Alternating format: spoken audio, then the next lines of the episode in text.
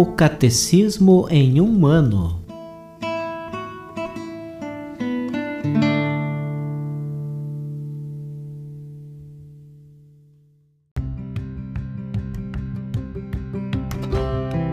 Olá, eu sou Alesiandro, seminarista da Diocese de Ponta Grossa, Paraná. Você está ouvindo o podcast O Catecismo em um ano. Vamos ler todo o Catecismo da Igreja Católica ao longo de 365 episódios. Estamos utilizando a tradução em português apresentada pela CNBB em 2013, baseada na edição típica em latim. Baixe o plano de leitura por meio de um link que você encontra na página do Instagram, arroba o Catecismo em um ano, ou na descrição deste podcast.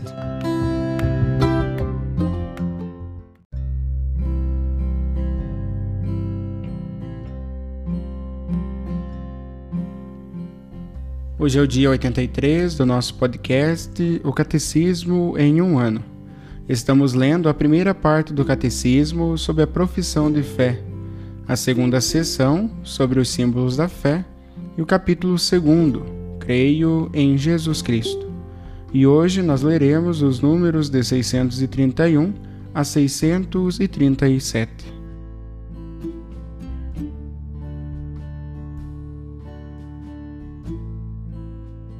Artigo 5 Jesus Cristo desceu aos infernos, ressuscitou dos mortos no terceiro dia.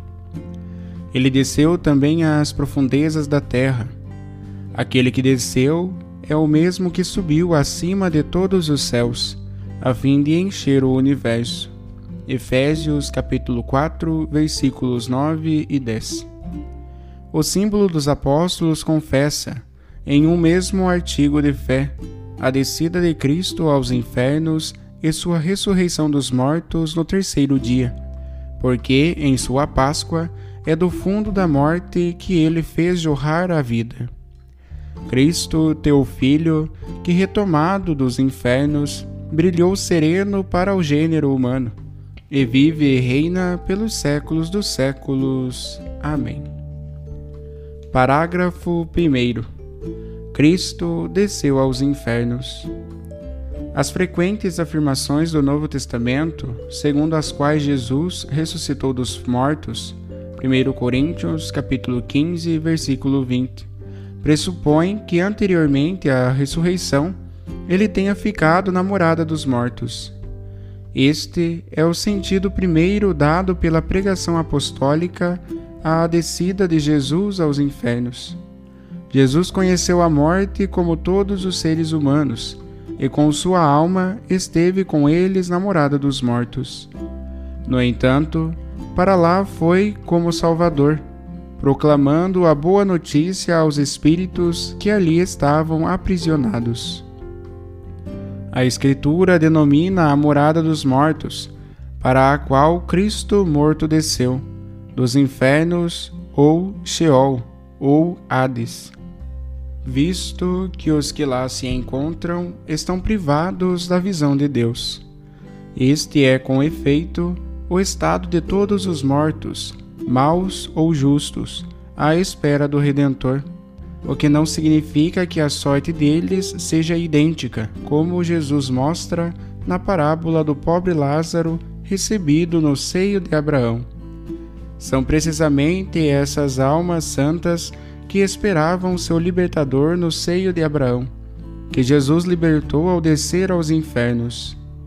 Jesus não desceu aos infernos para ali libertar os condenados, nem para destruir o inferno da condenação, mas para libertar os justos que o haviam precedido. Também aos mortos foi anunciada a boa nova. Primeira carta de São Pedro, capítulo 4, versículo 6.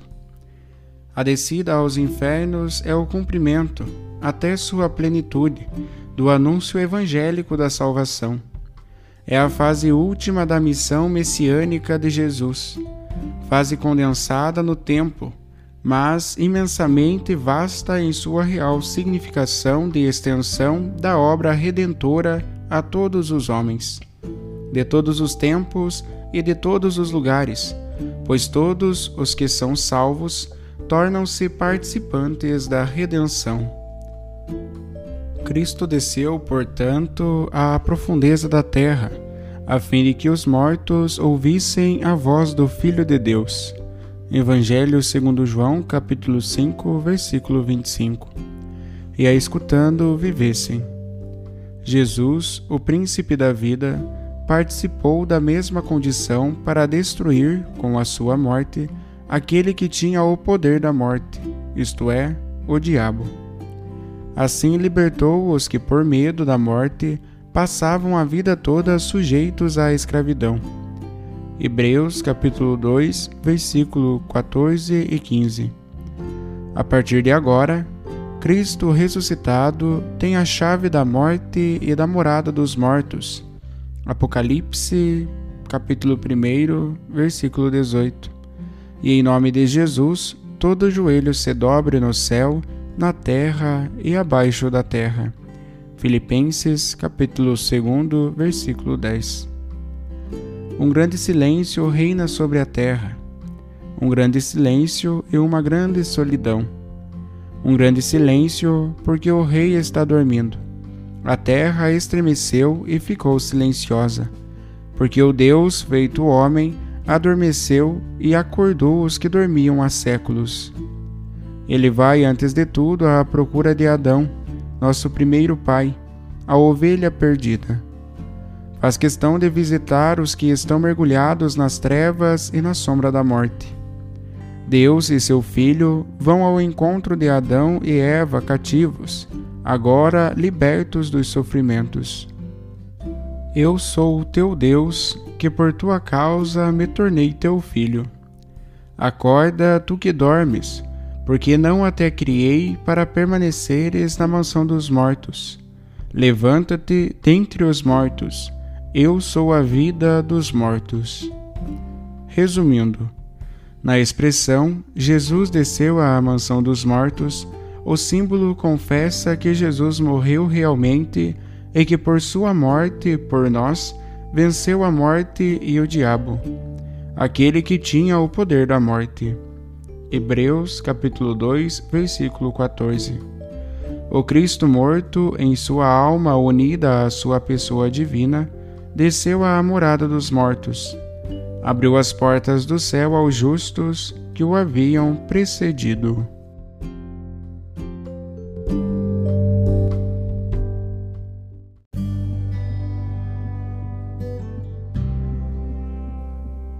Como comentário adicional deste dia, nós iremos ouvir a homilia de Sua Santidade Bento XVI, que foi proferida na Vigília Pascal na Noite Santa, na Basílica de São Pedro no dia 7 de abril de 2007.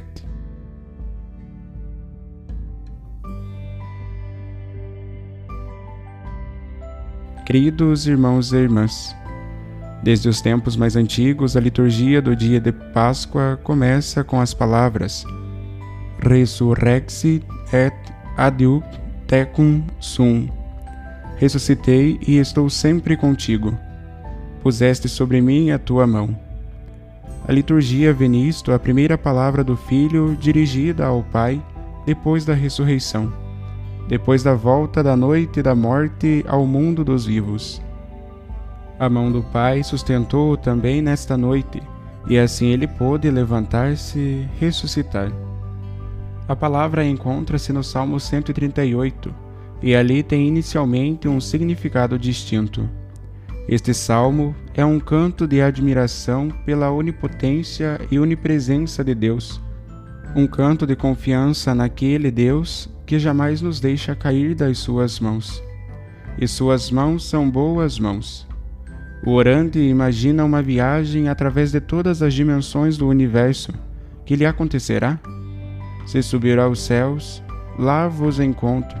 Se descer aos infernos, igualmente mesmo que se aposse das asas da aurora e for morar nos confins do mar, mesmo aí a vossa mão me conduz, e a vossa destra me segura. Se eu disser, ao menos as trevas me cobrirão, nem sequer as trevas serão bastantes escuras para vós. Tanto faz a luz como as trevas. Salmo 139, 138, versículos 8 ao 12. No dia de Páscoa, a Igreja nos diz: Jesus Cristo cumpriu para nós esta viagem através das dimensões do universo. Na carta aos Efésios, lemos que ele desceu nas regiões mais profundas da terra e que aquele que desceu é o mesmo que também subiu acima de todos os céus para encher o universo, conforme o capítulo 4, versículo 9 e 10. Deste modo, a visão do salmo tornou-se realidade. Na escuridão impenetrável da morte, ele entrou como luz. A noite fez-se luminosa como o dia, e as trevas tornaram-se luz. Por isso, a Igreja justamente pode considerar a palavra de agradecimento e de confiança como palavra do ressuscitado, dirigida ao Pai. Sim, viajei até as extremas profundezas da terra, no abismo da morte e trouxe a luz. E agora ressuscitei e permaneço para sempre seguro pelas tuas mãos. Mas esta palavra do ressuscitado ao Pai tornou-se também uma palavra que o Senhor dirige a nós. Ressuscitei e estou contigo para sempre diz a cada um de nós: A minha mão te mantém. Onde quer que possas cair, cairás em minhas mãos. Estou presente até mesmo nas portas da morte, onde ninguém já não pode acompanhar-te e onde nada podes levar. Ali eu te espero e transformo para ti as trevas em luz. Esta palavra do Salmo lida como diálogo do ressuscitado conosco é ao mesmo tempo uma explicação daquilo que acontece no batismo. De fato, o batismo é mais do que um lavacro ou uma purificação. É mais do que a inserção numa comunidade. É um novo nascimento, um reinício da vida. A passagem da carta aos Romanos, que acabamos de ouvir, diz com palavras misteriosas que no batismo fomos enxertados de forma semelhante à morte de Cristo. No batismo, nos doamos a Cristo. Ele nos assume em si, para que depois não vivamos mais para nós mesmos, mas graças a Ele, com Ele e nele. Para que vivamos com Ele e assim para os outros. No batismo, abandonamos a nós mesmos, depomos a nossa vida em Suas mãos, para poder dizer com São Paulo: já não sou eu quem vivo, é Cristo que vive em mim. Se nos doamos deste modo, aceitando uma espécie de morte do nosso eu, então isto significa também que o confim entre morte e vida se torna permeável. Tanto nesta vida como depois da morte, estamos com Cristo, e por isso, daquele momento em diante, a morte já não é um verdadeiro limite.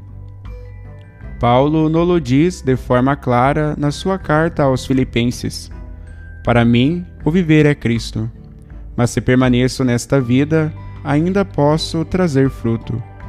Assim, vejo-me apertado entre estas duas coisas: ser libertado, ou seja, justiçado, e ser com Cristo seria bem melhor, mas permanecer nesta vida é mais necessário para vós conforme capítulo 1, versículo 21 seguintes.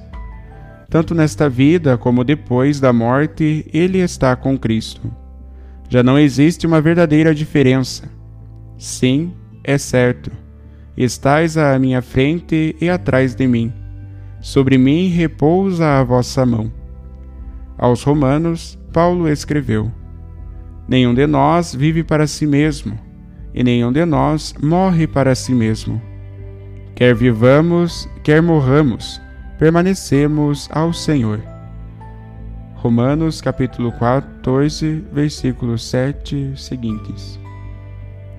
Queridos batizandos, esta é a novidade do batismo. Nossa vida pertence a Cristo, não a nós mesmos. Mas precisamente por isso não estamos sós nem sequer na morte, mas estamos com Ele que vive sempre. No batismo, junto com Cristo, já fizemos a viagem cósmica até as profundezas da morte. Acompanhados por Ele, aliás, acolhidos por Ele no seu amor, nos libertamos do medo. Ele nos envolve e nos leva, onde quer que formos. Ele que é a própria vida. Voltemos à noite do Sábado Santo. No Credo, professamos a respeito do caminho de Cristo. Desceu à mansão dos mortos. O que acontece então? Visto que não conhecemos o mundo da morte, podemos representar este processo de superação da morte somente com imagens que permanecem sempre pouco apropriadas. Porém, com toda a sua insuficiência, elas nos ajudam a entender algo do mistério. A liturgia aplica à descida de Jesus na noite da morte a palavra do Salmo 24, 23. Levantai, ó pórticos, os vossos dintéis, levantai-vos, ó pórticos eternos. A porta da morte está fechada, ninguém dali pode voltar para trás. Não existe uma chave para esta porta férrea. Cristo, porém, possui a chave. A sua cruz abre de par em par as portas da morte, as portas irrevogáveis. Elas agora já não são intransponíveis. A sua cruz, a radicalidade do seu amor, é a chave que abre esta porta. O amor daquele que, sendo Deus, se fez homem para poder morrer. Este amor tem a força para abrir esta porta. Este amor é mais forte que a morte. Os ícones pascais da Igreja Oriental mostram como Cristo entra no mundo dos mortos. A sua veste é luz, porque Deus é luz. A noite é clara como o dia, as trevas são como a luz. Conforme o Salmo 139, 138, versículo 12. Jesus, que entra no mundo dos mortos, leva os estigmas, as suas feridas, os seus padecimentos tornam-se poder. São amor que vence a morte. Ele encontra Adão e todos os homens que esperam na noite da morte. À sua vista, parece até ouvir a oração de Jonas. Clamei a voz do meio da morada dos mortos, e ouvistes a minha voz. Jonas capítulo 2, versículo 3. O Filho de Deus, na encarnação, fez-se uma só coisa com o ser humano, com Adão, mas só naquele momento em que cumpre o extremo ato de amor descendo na noite da morte. Ele cumpre o caminho da encarnação. Com a sua morte, ele leva Adão pela mão, leva todos os homens em expectativa para a luz. Contudo, agora pode-se perguntar: mas o que significa esta imagem? Que novidade realmente aconteceu ali através de Cristo? Sendo a alma do homem por si própria imortal desde a criação, qual foi a novidade que Cristo trouxe? Sim, a alma é imortal, porque o homem, de forma singular, está na memória e no amor de Deus, mesmo depois da sua queda mas a sua força não basta para elevar-se até Deus. Não temos asas que poderiam levar-nos até aquela altura. Porém, nada pode contentar o homem eternamente, senão o estar com Deus. Uma eternidade sem esta união com Deus seria uma condenação. O homem não consegue chegar ao alto, mas deseja-o. Clamei a vós. Só o Cristo ressuscitado pode elevar-nos até a união com Deus, onde nossas forças não podem chegar. Ele carrega realmente a ovelha perdida sobre os seus ombros e a leva para casa. Vivemos sustentados pelo seu corpo, e em comunhão com o seu corpo alcançamos o coração de Deus. E só assim a morte é vencida Somos livres e nossa vida é esperança. Este é o júbilo da vigília pascal. Nós somos livres. Mediante a ressurreição de Jesus, o amor revelou-se mais forte do que a morte, mais forte do que o mal. O amor o fez descer, e ao mesmo tempo é a força pela qual ele se eleva, a força através da qual nos leva consigo. unidos ao seu amor, levados sobre as asas do amor, como pessoas que amam, descemos juntos com ele nas trevas do mundo, sabendo que precisamente assim também nos elevamos com ele. Rezemos, portanto, nesta noite. Senhor, mostra hoje também que o amor é mais forte do que o ódio, que é mais forte do que a morte. Desce também nas noites e na mansão dos mortos deste nosso tempo moderno e segura pela mão aqueles que esperam. Leva-os para a luz. Permanece também comigo nas minhas noites escuras. Eleva-me para fora. Ajuda-me, ajuda-nos a descer contigo na escuridão daqueles que estão à espera, que das profundezas gritam por ti. Ajuda-nos a chegar ao sim do amor, que nos faz descer e por isso mesmo elevarmos-nos juntamente contigo. Amém.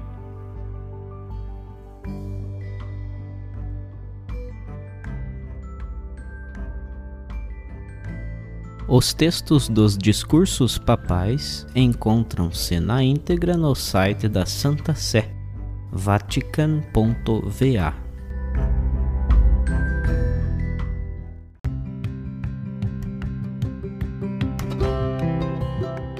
Você acaba de ouvir mais um episódio do podcast O Catecismo em um Ano. Continue nesse bom propósito de aprofundar o conhecimento e a vivência da fé católica e procure participar da sua comunidade. Rezemos por todos que estão fazendo esse caminho de leitura do Catecismo. Até amanhã!